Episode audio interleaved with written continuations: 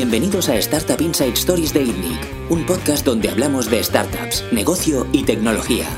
El episodio de esta semana lo patrocina Kipu, el software que simplifica la gestión administrativa de tu negocio.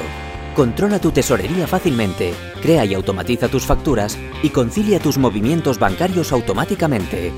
Gestiona tu negocio desde Kipu. Descubre más en getkipu.com.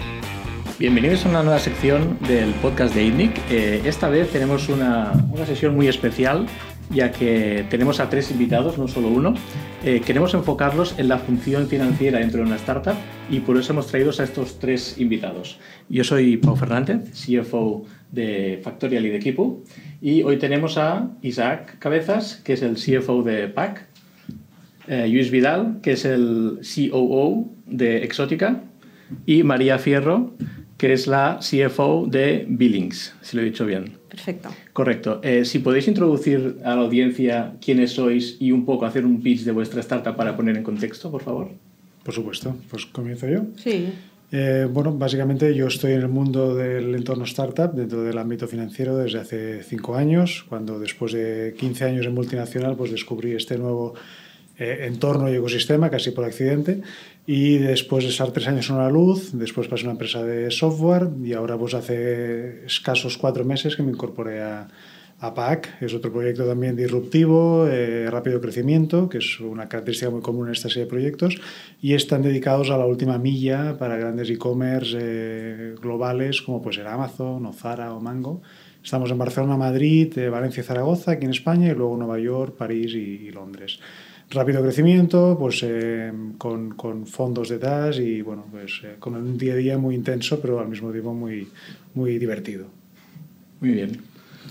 Bueno, pues eh, yo soy Luis, llevo unos 12 años en el sector de las startups, empecé en la consultoría en estrategia y operaciones y en los últimos años pues vi crecer una pequeña negocio de consultoría que es Intellectium, de, con mi bata blanca y mis guantes de de laboratorio, pues aprendí un poco lo que son las startups desde fuera. Y desde hace un año pues me, embarqué en, en Exótica. Eh, Exótica es una, es una plataforma digital de viajes organizados eh, que desde Barcelona opera en todo el mundo. Uh, los viajes organizados son aquellos viajes que como viajero tú haces eh, y pones el piloto automático tanto en la parte del viaje, todo está organizado, todo está estructurado y pensado para que no tengas que, que buscarte la vida, y en la parte de budget.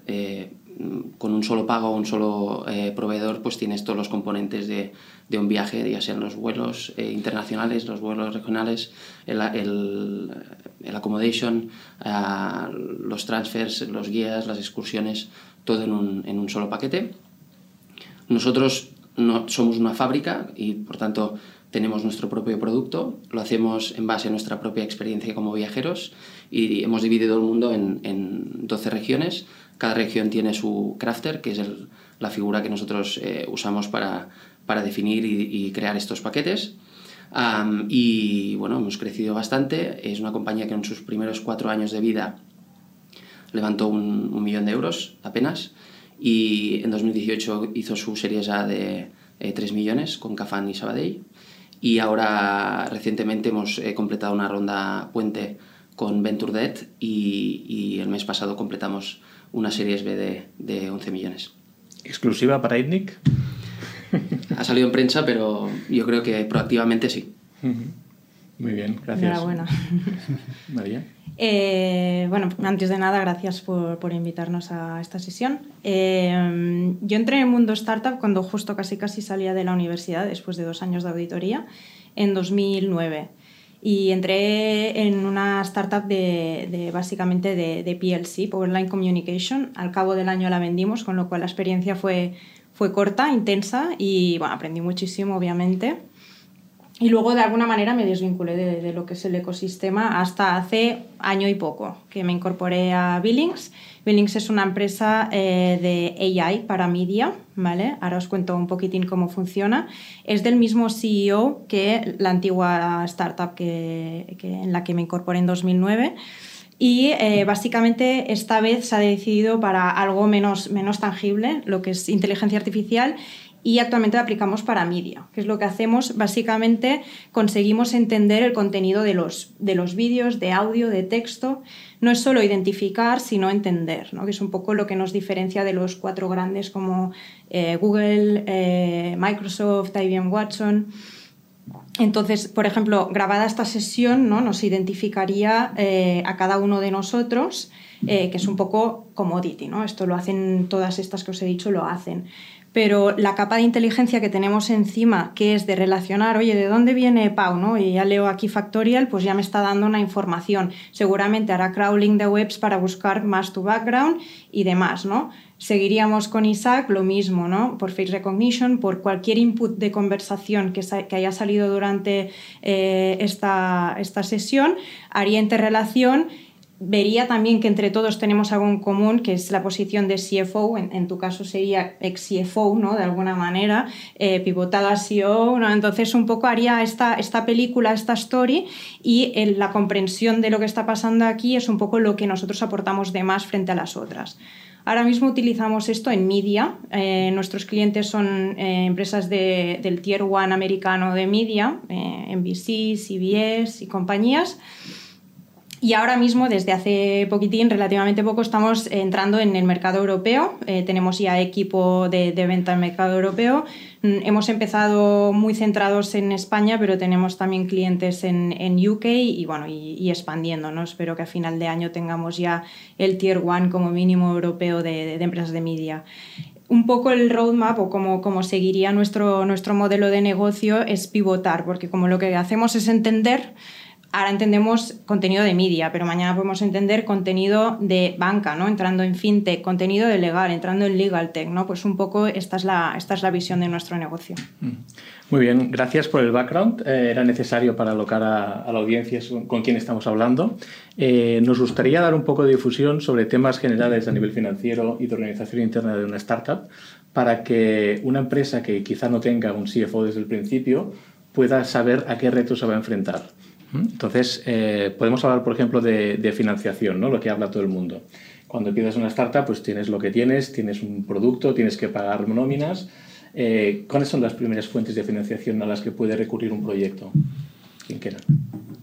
Bueno, la primera fuente de financiación eh, es una que muchas veces pasa desapercibida, que es la, interna. ¿no? O sea, al final, cuando se monta una startup, un proyecto, la gente piensa en vender, después piensa en conseguir producir lo que ya ha vendido y, en, que las operaciones sean lo más eficientes posibles. ¿no? Pero pocas veces se piensa que eso al final tiene un componente financiero. ¿no? Es decir, tres No, no, pero antes de llegar a eso hablamos de pagar lo más tarde posible y cobrar lo antes posible. ¿no? O sea, es la, la principal fuente de financiación, la primera, que es bien siendo pues, la, gestión del circulante de la propia compañía. Toda operación, todo servicio, al final conlleva un tráfico económico detrás. Pues hay que intentar que eso también sea lo más, lo más obvio posible.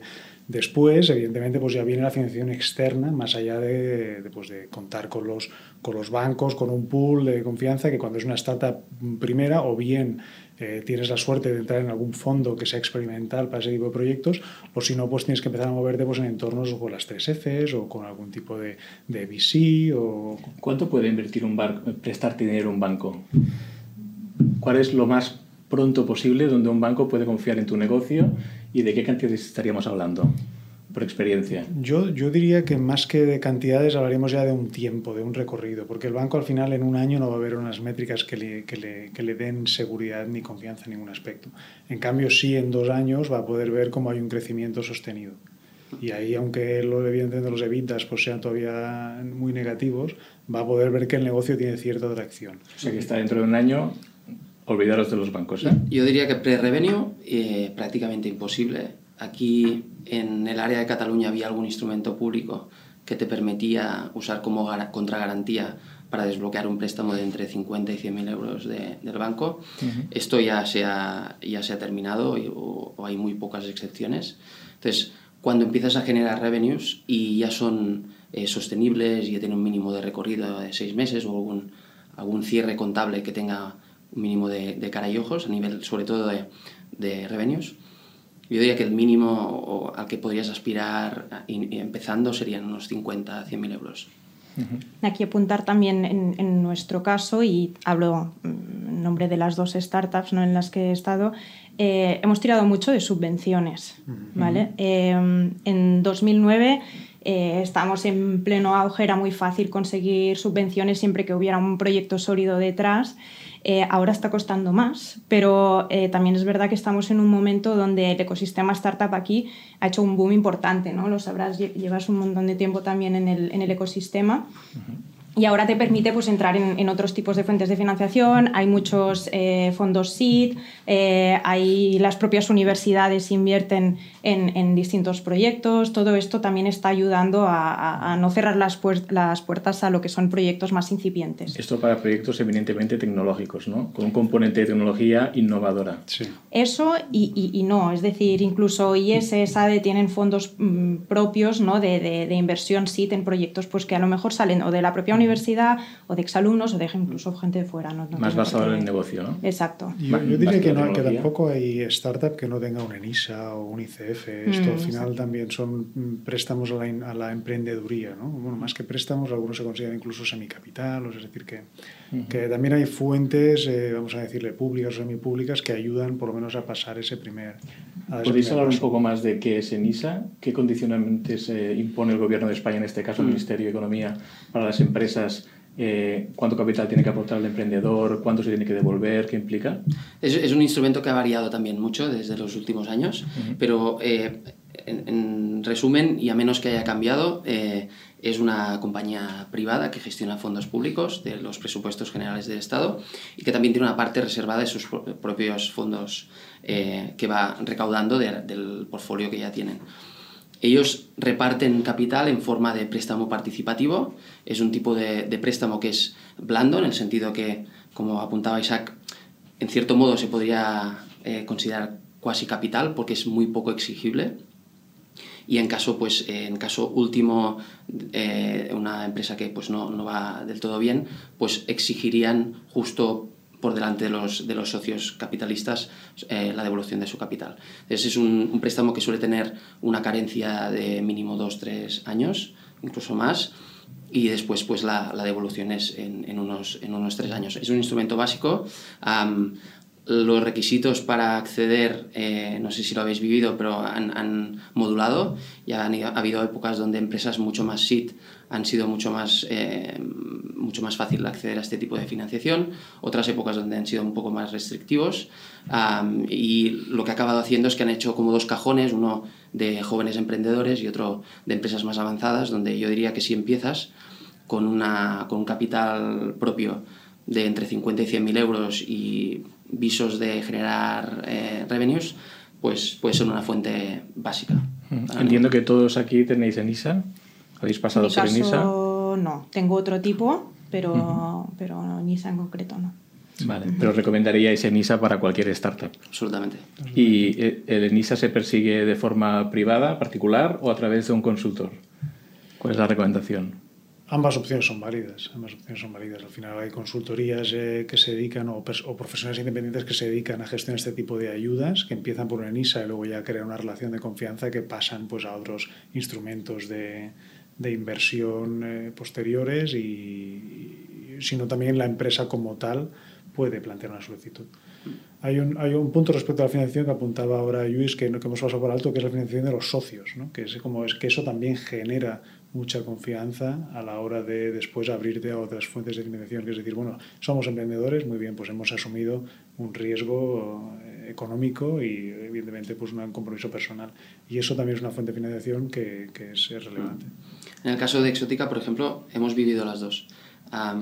compañía ha solicitado en ISAS exitosamente con consultores y en la última vuelta pues eh, se ha hecho internamente. Em, creo que es... Eh, eh, si no lo has hecho nunca, siempre es ideal apoyarte de alguien que sí lo ha hecho, más que nada porque los timings de financiación del emprendedor son los que son. Entonces, fallar en un intento así em, puede costar mucho, pero realmente si el emprendedor tiene un background financiero, los requisitos de, de, solicitud de este tipo de préstamos no son altamente complejos. ¿No desfocaliza mucho la gestión de una solicitud de NISA, que tardan básicamente ¿qué? un año seguramente.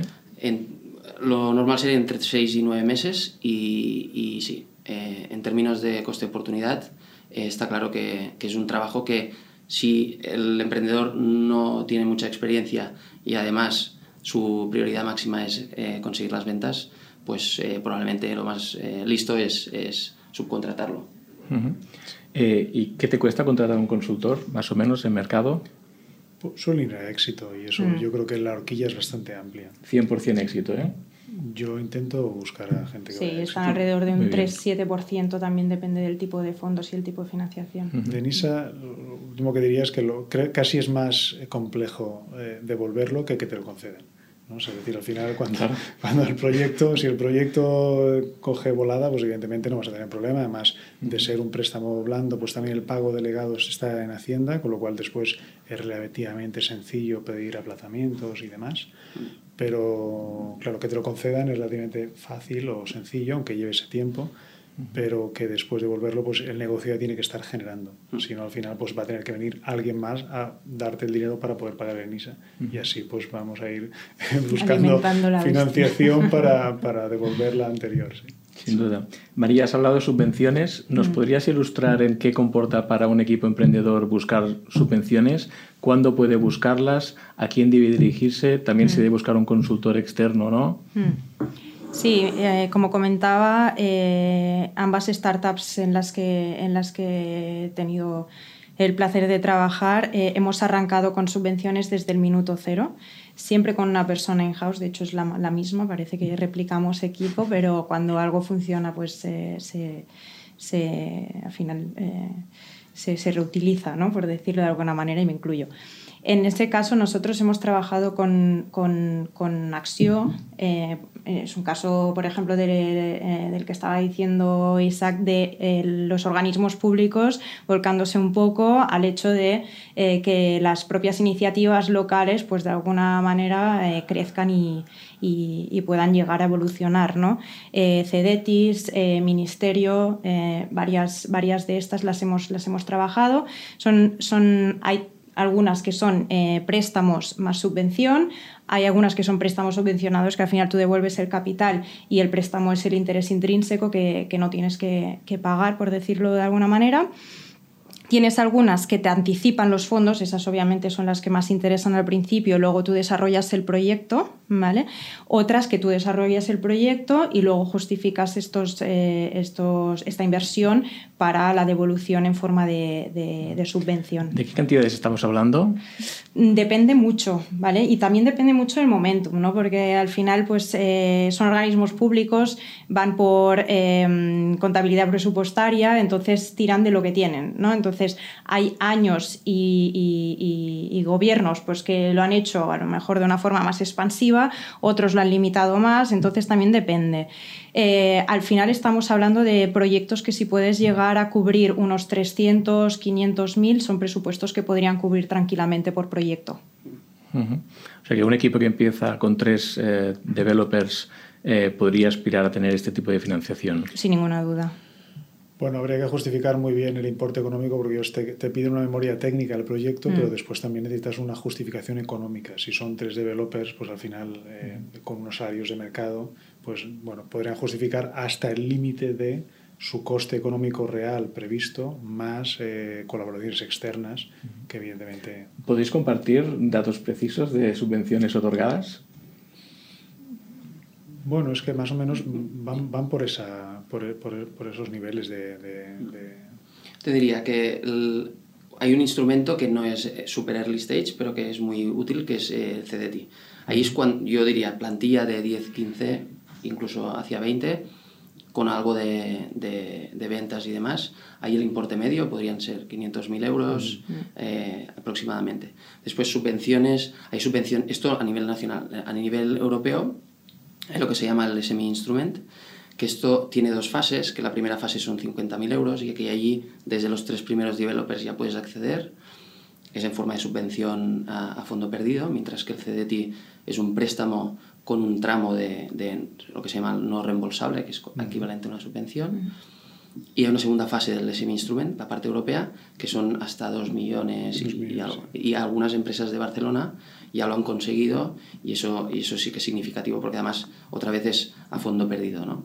Ah, tienes que justificar suficiente masa eh, laboral para pagar esos salarios. Eh, o sea, tiene que tener un, un, equipo de ingenieros o técnicos pues, pues suficiente para justificar esos importes. Son a, a dos, tres años normalmente los, los proyectos. En el caso de Exótica es, es, interesante porque los primeros cuatro años de actividad eh, se financió con un millón de euros de financiación eh, privada, pero con sobre todo una, eh, una solicitud o una ayuda concreta del Ministerio para empresas del sector turismo.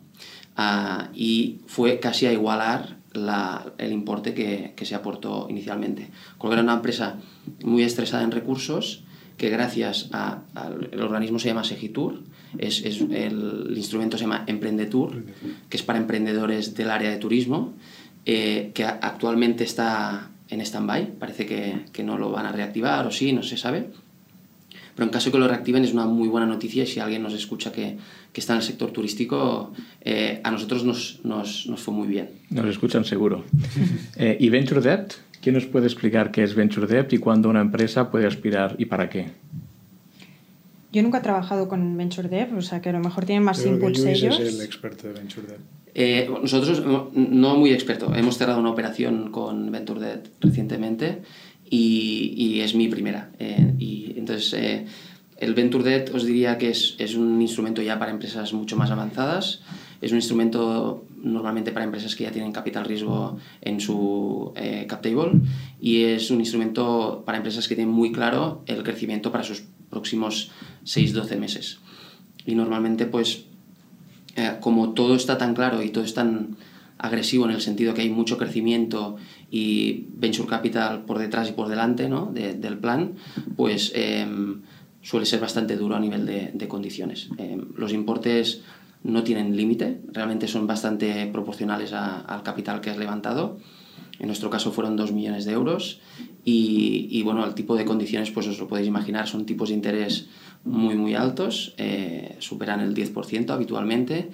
Y cada proveedor de Venture Debt tiene su fórmula, pero normalmente lo que, lo que suelen, además del tipo de interés, te suelen exigir un repago muy rápido, es decir, muy poca carencia, incluso cero, eh, desde el primer día ya, ya hay que repagar el préstamo, y eh, otras garantías, porque eh, en lugar de pedirte un aval como te puede pedir un banco, pues lo que te piden pues uh, normalmente es o ignorar tecnología, eh, hipotecar marcas, cosas que parecen duras, pero que son factibles en el contexto de una empresa con mucho riesgo y con, con poco activo que, que, que hipotecar que no sea su, su, propio software o su propio... Entonces son, son inversiones arriesgadas desde el punto de vista del proveedor, pero también de la empresa, porque tiene una contrapartida bastante, bastante importante. Um, entonces, uh, no sé si hay alguna otra duda, pero yo diría no tanto para como cuando empieza, em, empiezas, sino con, cuando estás entre la series A, series B, incluso Son para series complementar B, una ronda de financiación, ¿eh? Sí, normalmente se suele recomendar para eso. Nosotros lo hicimos justo antes, pero se suele recomendar para eh, justo después o para complementar, hacer el top-up de una, uh -huh. de una ronda potente uh -huh. con, con, socios de, de, capital riesgo. Y el objetivo es que es preferible Venture Debt a siempre la dilución mediante capital, ¿no? Sí. Es el penúltimo recurso. Aunque no, no te libras de, de dilución, uh -huh. porque tienen lo que se llaman los, los warrants, uh -huh. que es una opción a comprar acciones de tu empresa a un precio determinado uh -huh. eh, en el momento que ellos eh, crean conveniente. Incluso así, la dilución es mucho más pequeña que el equivalente capital en manos de un capital riesgo tradicional. En términos de riesgo, yo los posicionarías hasta el, el VC o el Private Equity, después estaría el Venture Debt y luego estarían los bancos. ¿no? O sea, al final, el Venture Debt yo creo que, que, nace de esa necesidad que tienen las empresas de, de, de, financiación y que los bancos no todavía no se han acercado suficiente, aunque ahora las cosas están cambiando, pero el VC pues tiene su función, yo tengo mi portfolio, yo invierto, yo espero, yo eh, ayudo a que crezcan, pero por otro lado la operativa y el circulante del día a día de, de las compañías necesitan otro tipo de financiación. Y los bancos, con estos evitas negativos y con estos crecimientos y con estos eh, cambios de, digamos, estas eh, cambios de, de, modelos de negocio, pues al final ha surgido aquí una figura nueva, de decir, bueno, pues nosotros vamos a dejar ese dinero, pero las condiciones, o sea, el riesgo lo vamos a valorar nosotros, ¿no? Y ahí es cuando, evidentemente, pues hay diluciones de otro tipo, hay unas condiciones que al final, pues, bueno, todo, todo tiene un coste financiero, ¿no? Mm. Y evidentemente, pues el Venture Debt es conocido por eso, por, ser caro. Y es a valorar, ¿eh? tiene, tiene su riesgo, eh, pero al final es una herramienta que hay que valorar por su flexibilidad. Al final es lo utilizas hasta el punto, ¿no? Decía, oye, tú puedes utilizar hasta donde necesites y al final, eh, como gap, como puente entre dos rondas, como, como comentaba, es, es, eh, es una figura cuanto menos importante, sobre todo porque eso, ¿no? Cuando tú vas a cerrar una ronda, quieres las mejores condiciones para tu empresa a nivel de valoración y demás. Si estamos hablando de que no hemos llegado a ciertas métricas, a ciertos hitos, te permite dar este tiempo eh, o margen para conseguirlos y que después pues, el, resultado de la ronda siguiente pues, sea mucho más favorable a lo, a lo que estás esperando. ¿no? Y con el crecimiento un poco del, del ecosistema aquí, lo que está viendo es, eh, hay, ya algún banco que está empezando a, a moverse, ICF, por ejemplo, el Instituto Català de Finanzas, ya empieza a proponer fórmulas parecidas al, Venture Debt. El Banco Sabadell, con su, desde su rama de capital riesgo, ofrece y Inverredi también ofrece préstamos de, de Venture Debt.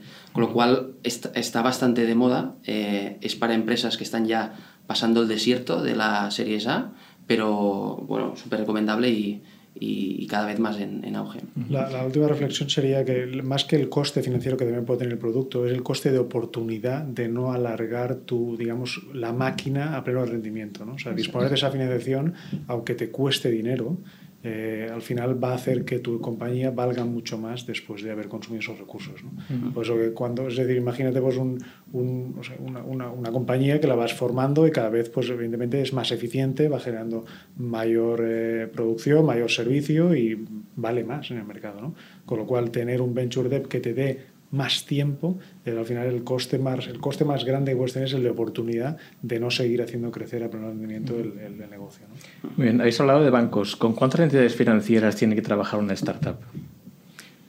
Pues depende de la startup, ¿no? La Luz tenía casi 20 bancos y ahora... Pero la Luz no es extrapolable. Bueno, es una startup es, es, B2C, ¿no? Tenía seguramente que ser compatible con todos los clientes que tenía, ¿no? Bueno, sí, lo que pasa es que opera en un mercado regulado y eso pues exige una serie de garantías, necesitas, pues bueno, la Ya no hay 20 entidades, ¿no? Ahora... Pues la verdad es que no lo sé, supongo que sí, no, no, no, bueno, no lo sé. Eh, crecer en ese mercado requería mucha, muchas garantías y, es decir, comprar energía no es sencillo, ¿no? Tienes que garantizar los, bueno, toda una serie de cosas que están reguladas y que... Intentemos una empresa pequeña que empieza a ser B2B, que es mucho más sencillo, eh, ir buscando pocos clientes que te den esta primera rentabilidad. ¿Con cuántas entidades financieras tienes que trabajar?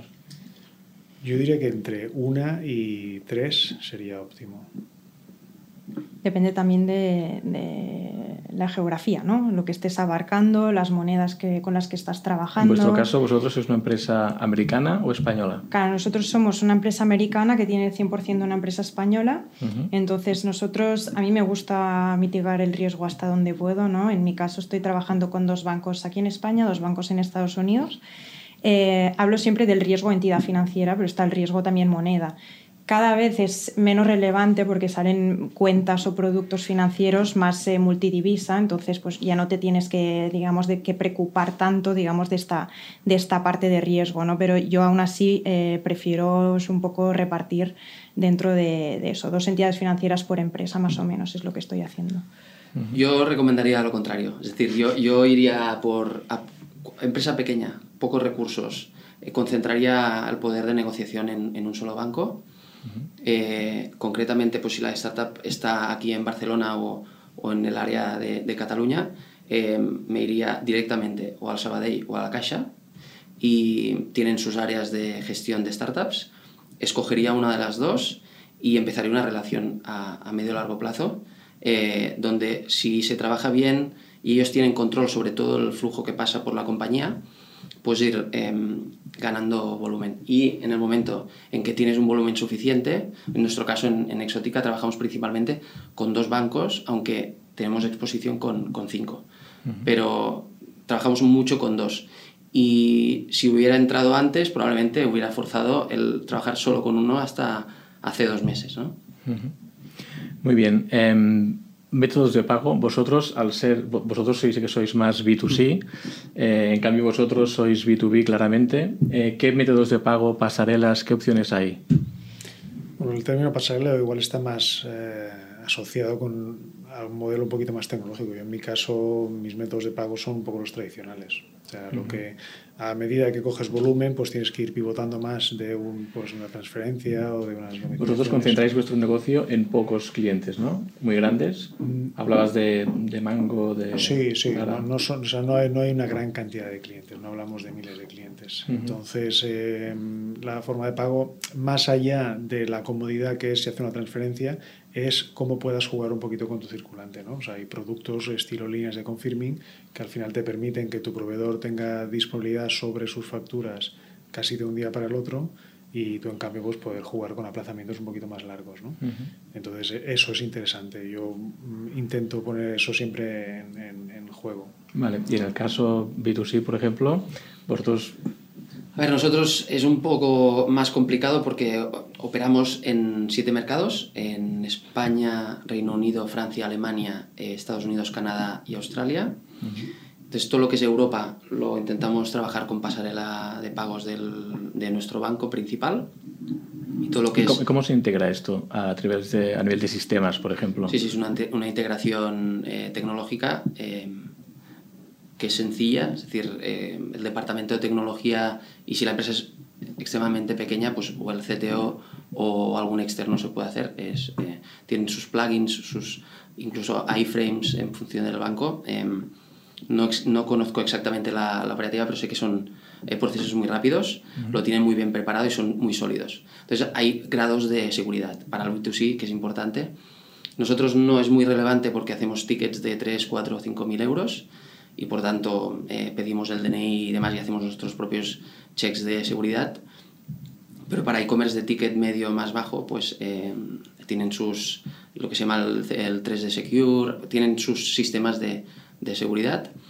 Y fuera de Europa trabajamos con, con Stripe. Eh, estamos viendo de, de ampliar el, el, portfolio, pero principalmente con, con Stripe.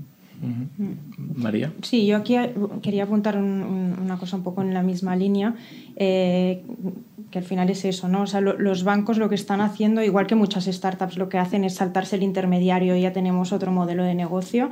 Aquí los bancos están tirando eh, de lo que es el eh, TPPS, ¿no? Que al final lo que quieren es, yo me salto las pasarelas de pago, me salto los intermediarios, visas, Mastercards y compañía, y yo cedo la información de tu cuenta bancaria para poder cargar ese importe. Entonces, ¿TBPS?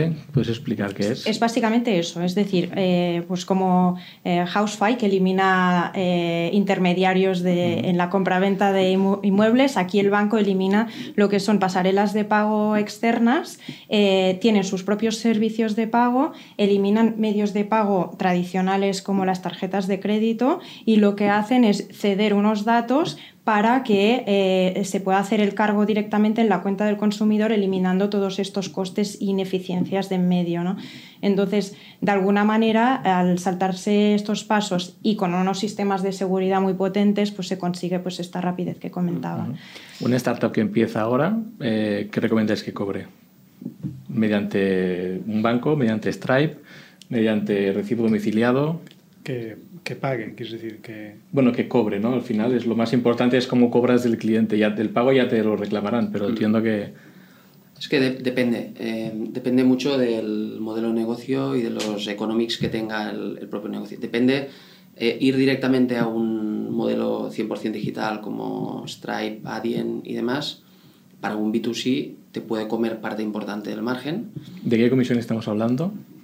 Yo me sé muy bien las de fuera de Europa. Eh, creo que en, en, Europa estará alrededor del doble que el banco, eh, o un poco más, eh, pero ya en, pues en Estados Unidos son tarifas altas. Depende del ticket también. Si tienes un ticket medio de 10 euros o de 200 euros, Suele porcentual. Es un porcentaje, con lo cual depende. ¿no? en nuestro caso, idealmente en Europa, por eso trabajamos directamente con el banco porque al ser un porcentaje sobre un ticket medio muy alto, siempre que podamos bajar ese porcentaje, ideal. Lo que nos tocaría es negociar una tarifa plana con alguien y, que nos, nos, faciliten pues, el entrar en Europa con medios de pago más holísticos. Pero... ¿Se puede saber cuál es el porcentaje respecto a las ventas que se quedaría en entidad financiera? ¿0,5%? ¿1%? Eh, yo creo que está alrededor del 1%, por lo menos en, en nuestro caso. Iba a decir 0,6, 0,7, pero por ahí, por ahí. Sí, nosotros también. Muy bien. Nueva normativa PSD2. ¿Quién se atreve a iluminar a la audiencia sobre qué es estas son preguntas que han hecho compañeros financieros de otras startups. Hicimos un Typeform interno para enriquecer. No sé si alguno tiene una posición clara. Básicamente es una normativa que va a aglutinar todas las APIs de los bancos que hasta ahora eran cerradas para uso interno para poder permitir a aplicaciones externas acceder a los datos de los bancos, siempre que el propietario de la propia cuenta le dé ese acceso. ¿no? En Inglaterra ya existe el sandbox famoso y eso facilita que la información esté disponible en muy poco tiempo. ¿Creéis que esto va a implementarse cerca eh, eh, pronto algún momento y qué impacto va a tener en el mundo de las startups? A ver, no, es un área que domine, entonces eh, lo que sí que podría compartir es que nosotros lo estamos viendo internamente. Em, exigiremos que nuestros partners de medios de pago sean los primeros que hagan el trabajo y por tanto estamos muy al día, estamos yendo a meetups y demás que organizan la gente de Stripe para eh, aprender un poco y, estar al día de, esta nueva normativa. Lo primero que haremos nosotros es asegurarnos que los medios de pago con los que trabajamos siguen esta em, normativa que es mucho más fuerte y, mucho más compliant y a partir de aquí pues eh, obviamente habremos de, de migrar hacia allí. El TPPS que comentaba antes justamente ha salido a raíz de la normativa que, que comentas, Pau. Muy bien, ah, hablando de compliance, eh, podemos hablar qué representa ah, tener dinero prestado o tomado de otra persona, un inversor, un banco, etcétera. ¿no?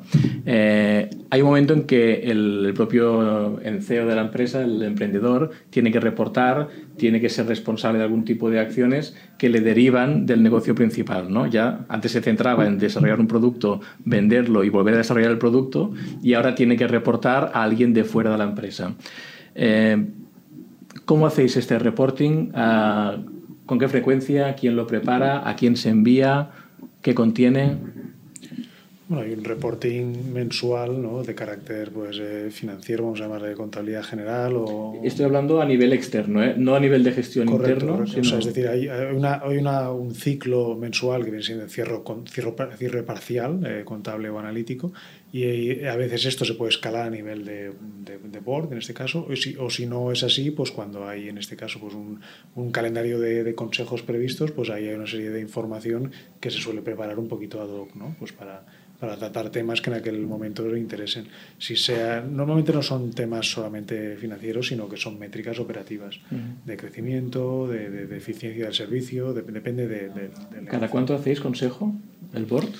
Depende de la empresa, pueden haber cada tres meses, algunos que son cada dos meses, depende un poco. Yo no, no, no creo que, que haya un nosotros hacemos cada mes y medio y diréis, ostras, si me pasan cosas ¿no? dentro de este mes y medio, normalmente la respuesta es sí. Pero yo creo que también esto va muy vinculado al tipo de venture capital que tengas detrás y también el nivel de execution que estés haciendo. Entonces, si hablamos de una venture capital más grande y tu nivel de execution es bueno, seguramente habrá menos control, habrá menos, eh, menos consejos. ¿no? Estamos hablando de una venture capital pequeño donde lo supones un gran qué dentro de su portfolio, eh, el control será un poco más con cariño, ¿no? Pues más, más seguido. O sea que depende del tamaño del inversor y de cuánto de bien lo estés haciendo respecto al modelo de negocio aprobado en la ampliación de capital, ¿no? Correcto. Para mí son esas dos patas. Si tienes un fondo de 100 millones y te han invertido medio millón, mm, te van a llamar una vez al mes y ya está. Que es un poco el, paradigma que yo tenía en, en, la primera, en la primera startup, ¿no? eran fondos mucho más grandes, eh, claro, los consejos eran cada tres, cuatro meses, un poco en la línea de lo que comentaba Isaac. Ahora mm, tenemos detrás unos fondos que son más, más locales eh, y eh, más, más pequeños a nivel de volumen y lo que quieren pues es un poco más ese, ese seguimiento que no es malo, ¿eh? O sea, muchas veces eh, cuando la Venture Capital te da la mano y te acompaña en ese crecimiento, al final son, son muchos inputs muy buenos que puedes obtener ¿no? al final para darle continuidad al negocio. ¿Y qué recomendaríais a nivel de, de inversión? ¿Tener muchos inversores versus tener un gran inversor o tener inversiones muy grandes o para los cuales vuestra inversión no es tan representativa o a algunos inversores donde han apostado muy fuerte por vuestra startup y entonces os van a prestar mucho, mucho cariño. ¿Qué recomendaríais? también depende de la fase de, la empresa ¿no? y, también el, background de los que están más en, digamos, en, management. ¿no?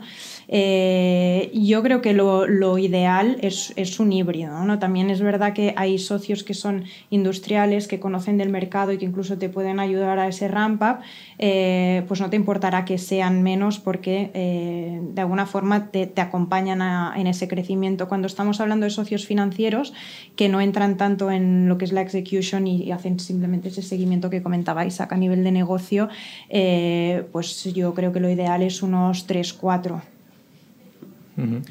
Cuanto menos, cuanto menos mejor. Em, es, importante, yo creo que si alguien está empezando y, se está planteando incorporar inversores, em, es importante que entienda que los va a tener para toda la trayectoria de, de, la compañía, desde el momento cero y hasta que tenga 100 millones. ¿no? Entonces, en el momento, o sea, va a ser una ronda, después otra y después otra. Entonces es probable que si empiezas con 5 o 6, en la siguiente habrá 5 o 6 más y en cuestión de 18 o 24 meses te encuentres con, en una mesa con 12 personas. ¿no? Entonces, eh, hacer los tiempos y los importes mínimos que necesitas para avanzar sin meter más gente de la que necesitas, eh, yo creo que es, algo a tener en cuenta. Después, obviamente, hay gente que te aporta mucho valor, algún industrial, alguien con mucha más experiencia y esa gente, pues, pues eh, más que el dinero, pues aporta otras cosas. Pero a nivel capital, eh, mi opinión es que cuanto, cuanto menos, mejor. Para la gestión del día a día sí, pero ¿qué pasa para la negociación? ¿no? si tú tienes que hacer una ronda y tienes a 10 inversores sentados en la mesa, el precio del pan sube quizá. Pero también sobre la confianza. O sea, eso al final es que depende de cada caso y en qué stage se encuentra la empresa. ¿no? no es lo mismo fase seed que startup, que scale up. O Y va más de calidad que de cantidad, ¿no? desde mi punto de vista. De todos modos, tampoco, yo no he vivido muchos debates en los que las empresas se planteen qué tipo de inversores quieren. Más bien es, vamos a ver quién, quién contesta a nuestras llamadas. ¿no? Muy bien. Eh, una, una, pregunta. Eh, Normalmente la estrategia la define todo el Consejo de, Administración. Eh, desde el Departamento Financiero, ¿cómo se transmite la cultura y los valores de una empresa? Ah, porque hay interacciones con todos los departamentos. ¿Cómo lo conseguís hacer en el día a día? Pues esto depende, es, es, un, es una conversación que tenemos muy a menudo porque yo creo que cada posición financiera se vive o se entiende de una forma diferente en cada empresa. ¿no? Entonces yo creo que la, la habilidad de esta posición al final es un poco entender o leer cuál es la necesidad de la compañía y, ajustarse a ella. Y si en ese momento al final pues un, un CFO, un equipo financiero, lo que tiene que hacer es eh, digamos, conseguir que las operaciones de cierre mensual pues, funcionen y quedarse en la, en la parte más administrativa y después eh, ya pues, pasar un poquito más analítica y cuando tienes información y sabes lo que está ocurriendo en el negocio es cuando ya puedes plantearte ayudar. ¿no? Es, un, es un camino que, que, que bueno, que, que tiene, que, que, no puedes empezar, no puedes empezar a correr sin haber antes eh, caminado. ¿no? Entonces, vamos, esa es mi sensación. Yo creo Que, que no, no puedes llegar a una empresa y decir voy a a ayudaros desde la área financiera a, a, definir la estrategia de la compañía porque no, no creo que funcione así.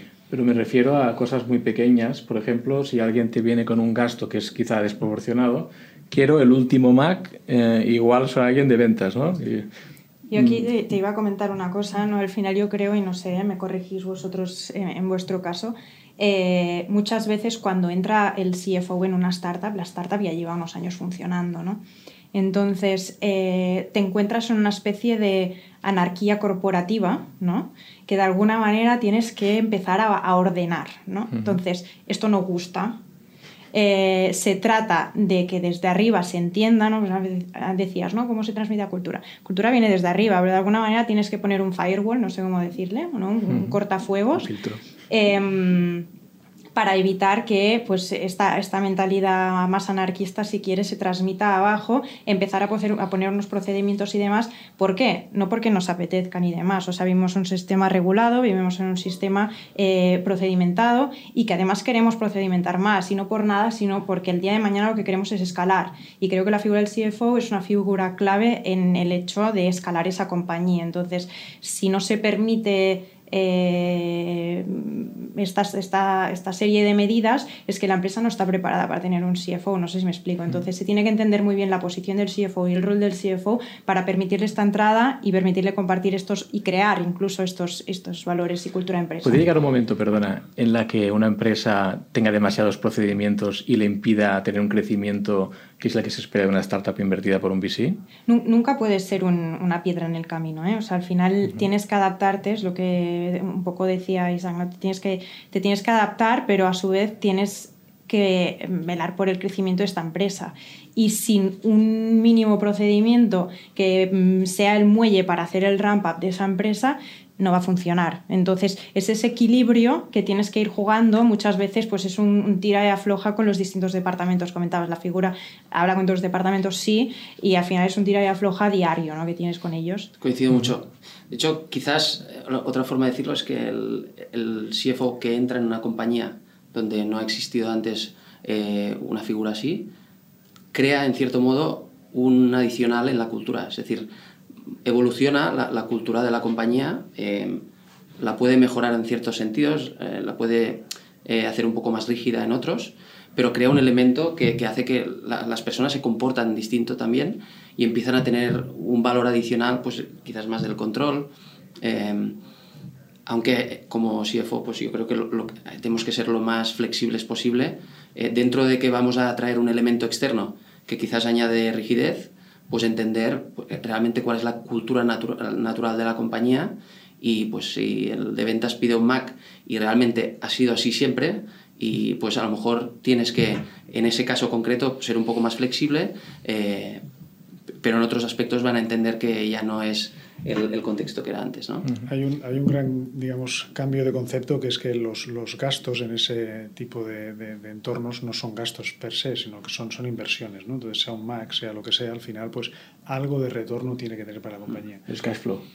No, pero, no, pero ya, pero no, no, no, o sea, no, no o sea, piensa que hablamos de un escenario en el que la coherencia financiera no tiene el valor que puede tener una gran compañía, donde el CFO pues dice, no, aquí se invierte tanto porque espero este retorno y si el porcentaje cae un poco más, el año que viene ya no habrá, ya cambiaremos. En una startup es totalmente diferente.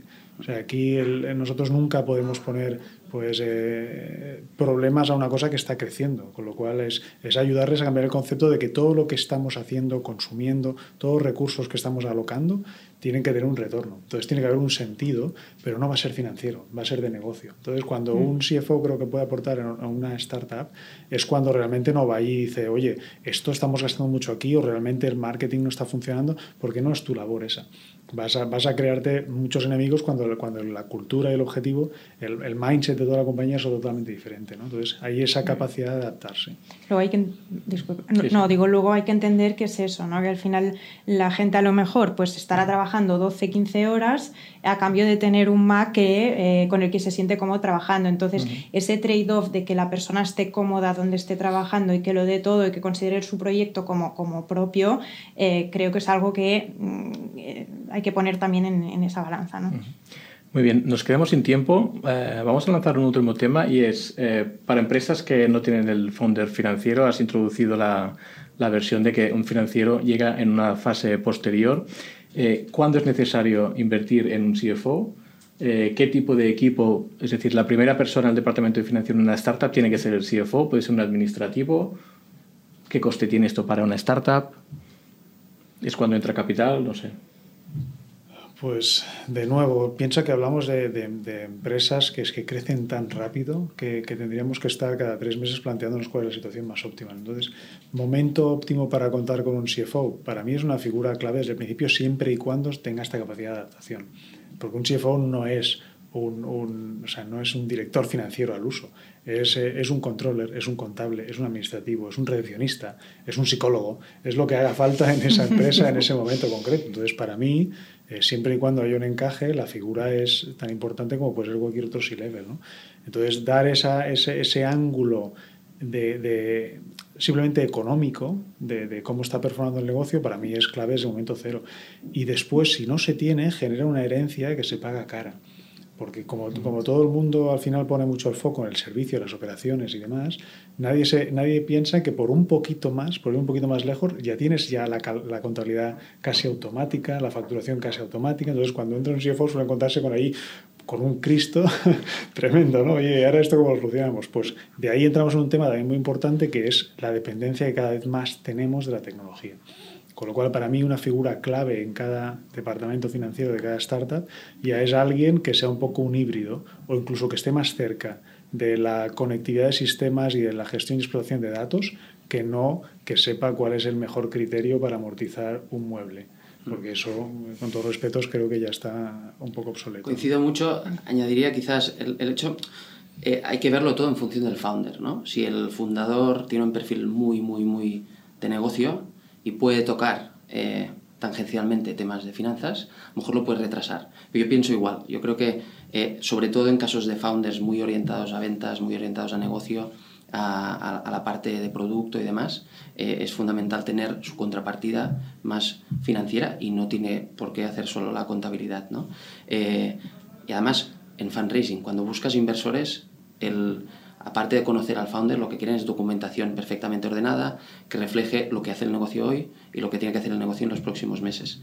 Esto un fundador muy orientado a producto y demás le, le va a costar reflejar y a veces desmerece la visión que tiene del negocio a los próximos meses porque no tiene la capacidad o el tiempo o las ganas de, plasmarlo en documentación que se pueda compartir con, con, business angels, con fondos pequeños y demás. ¿no? Entonces, em, yo creo que la dupla entre alguien muy orientado a producto y alguien más de, de finanzas eh, es, es, ideal para, sobre todo para el fundraising inicial. Yo optaría por, por, uno de los dos modelos, el, modelo que comentaba Isaac, que es, oye, desde el principio y, oye, manos a la obra y lo que haga falta, ¿no? Porque es lo que decía, ¿no? El, el CFO es CDO, CRO, eh, todo, ¿no? Eh, una parte muy grande al principio eh, y si puede ir pivotando y cediendo ciertas cosas a medida que la empresa va creciendo, pues lo puedes tener desde el día uno. si no es así, con, oye, una subcontratación más una persona en administración que sea un poco eh, técnica, ¿no? en el sentido más contable de entender lo que está haciendo, ¿eh? tampoco eh, yo creo que sería suficiente. Muy bien, pues hasta aquí. Gracias por venir. Isaac de PAC, Luis de Exótica y María de Billings. nos vemos la semana que viene. No olvidéis, por favor, de comentar el vídeo si tenéis cualquier pregunta y os responderemos. Gracias. Gracias. Suscribíos a nuestro podcast en youtube.com barra Spotify, iTunes, Google Podcasts, Evox y otras plataformas para no perderos ningún episodio. También lo podéis recibir en vuestro correo suscribiéndoos a nuestra newsletter en itnic.net.